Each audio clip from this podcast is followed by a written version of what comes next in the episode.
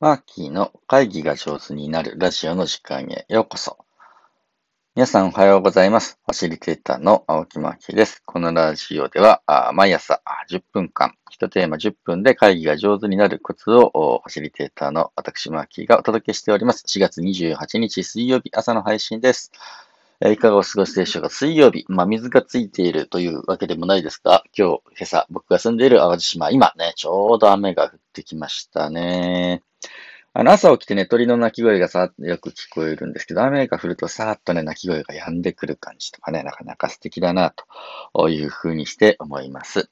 僕は昨日は一日読書デーといって、まあ、本を読む日ですね。まあ、あの、仕事があんまりね、詰まりすぎちゃうと、あの、本はなかなか読めないみたいになるので、あの、わざわざと自分のスケジュールでね、この日本を読む日とか仕事を入れない日とね、月に何回か入れたりするんですけれど、昨日本読んでました。で、昨日のあのね、放送でもご紹介した本の続きですね。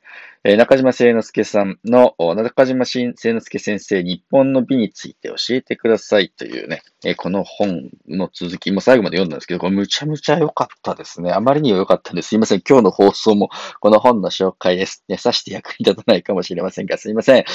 えー、何が良かったのかなというふうにして思うんですけど、日本の美っていうのはね、あの、不完全なものも愛する感性があるよみたいなのが昨日の放送だったと思います。で、今日ね、読んでて、あの、もう、この、あの、中島聖之助さんって、何でも鑑定団みたいなやつでね、あの、エンターテイメント番組で、いい仕事をしてますね、みたいな感じの、おまあ、コメントなさることが多いと思うんですけど、ねあの、仕事論でもあるなというふうにして思っていて、僕があのファシリテーターとして会議進行のお仕事をする上ですごく参考になるなんていうのかな、視点をいただいたので本当に感謝したいなと思ってこの放送でご紹介したいと思います。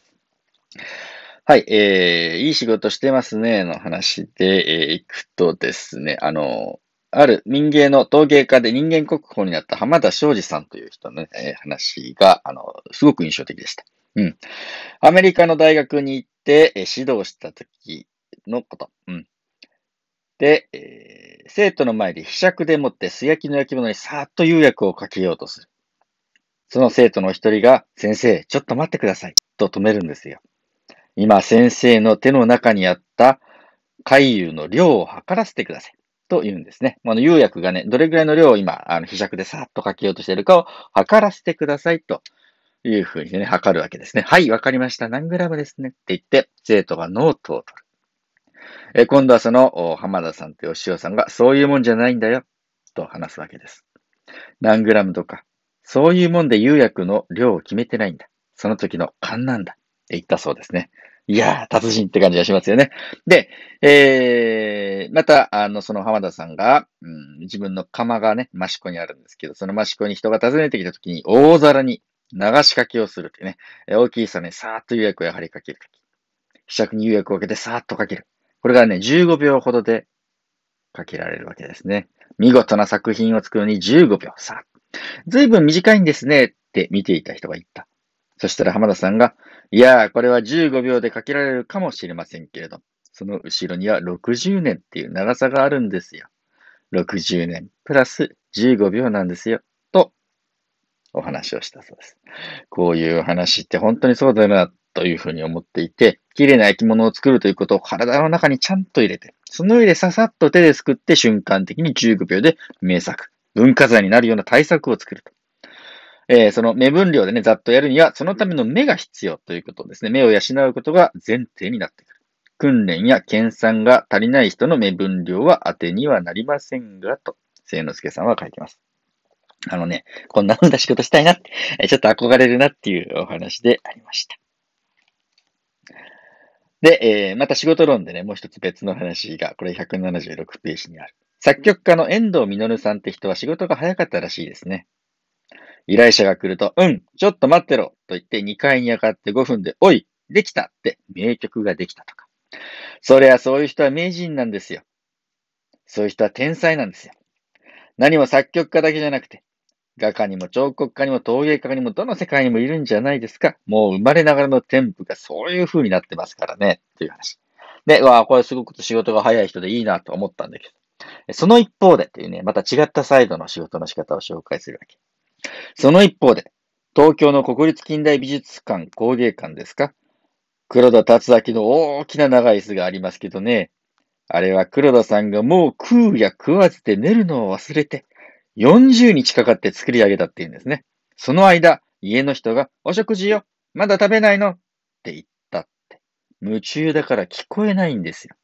この椅子を見るともう迫力に押されて息を飲みますよね。この40日が2週間だろうと100日だろうと。そんなのはどうでもいいんですよ。納得するまでやり続けたということであってね。黒田さんがあれを作った時は、時間の感覚ってものはないんじゃないですか。その期間がちょうど40日だったということなんでしょう。だから、早ければいいってもんじゃないし、時間をかければいいってもんでもない。いい仕事っていうのはね、それとはちょっと意味が違うんですね。まあ、気合が入ってるわけですね。気合が入って。周りで人が何を言おうと、関係なしに突き進むような人でしょうね。それぐらい気合が入ってるから、誰も真似ができないわけでね。5分でも、40日でも、仕事が逃げてない。集中している。手抜きがないんですよ。というお話を書いていらっしゃいます。あの、この話を読ませていただいて、いや、僕自身、もっといい仕事したいなというふうに思う朝でありました。今日はですね、僕、あの、一本、えー、ある会社のオンライン会打ち合わせがあります。どんな支度をするのかな？自分がね、準備ができることとかね、手を抜かないこと。どういうふうな話し合いをしたら本当にいい話になるの、になるのかなっていうのをね、逡巡すること。まあそういったことを、うん、この本からね、えー、もっともっと学んで、なんだろうな、一生懸命やりたいなという気持ちになった朝でありました。この本本当に素敵なんですけれど、いろんなね、各地の、あの、場所に行くとね、ああ、ここに行ってこの作品を見てみたいなっていう気持ちになったよって思うものもいくつかあって、これはですね、僕大事な本として、あの、取っておきたいなというふうにして、え、思います。最後もう一つ、こんな話も紹介しましょうか。読めるかな。わびとサビという言葉について。まあ、さ、あの、前回放送で紹介したね、不完全の美の話で、わびとかサビとかって言ってもね、ちょっと僕、人に説明できないな、日本人でも。世界的に有名らしいんだけどね。えー、わびというものは、特に綺麗なものでなくてもね、毎日大切に使い込まれて年月が経っているものを言うんです。障子の山でも、玄関の叩きでもね。形は傷んで変色してしまっているのに、美しく保たれている。持ち主の心によって、新品や新築の時とはまた違った趣を備えている。そうして、粗末なところですか。と言って、美しく保たれた古い家に客人を迎え入れる。この精神が詫びじゃないかと思います。なんて話をね、お聞かせいただきます。僕も一つ実は古民家を管理させていただいていて、築100年のものですけど、あれを美しく保つのって結構大変だなと思いながら、でも客人が来る前にね、妻と二人で掃除をしたりして、えー、この家がもともとあった美しさを保ちながらお客さんをお迎えしたり使ってもらえるといいな、なんて思ったりしております。空間の持つ力。で、それは、あそこを管理してる人のね、愛情とか気持ちとか長く大事にしようかな、みたいな感じでやってる感じとか、えどんな風にその空間と向き合ってるかっていうのが現れてるんだなと思います。え会議のファシリテーションというのは空間の力を借りるところであるなというふうにして思っていてね。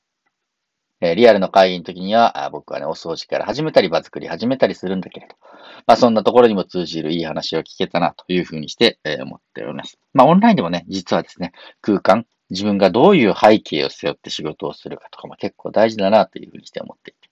まあそういう美意識じゃないですけれど、その何を美しいと思っているのかとかね、何を大事にしたいのかなっていうのを考えさせられるとても素敵な一冊でありました。中島聖之助先生日本の美について教えてくださいという本のご紹介でありました。それでは皆様、良い一日をお過ごしください。ファシリテーターのマキでした。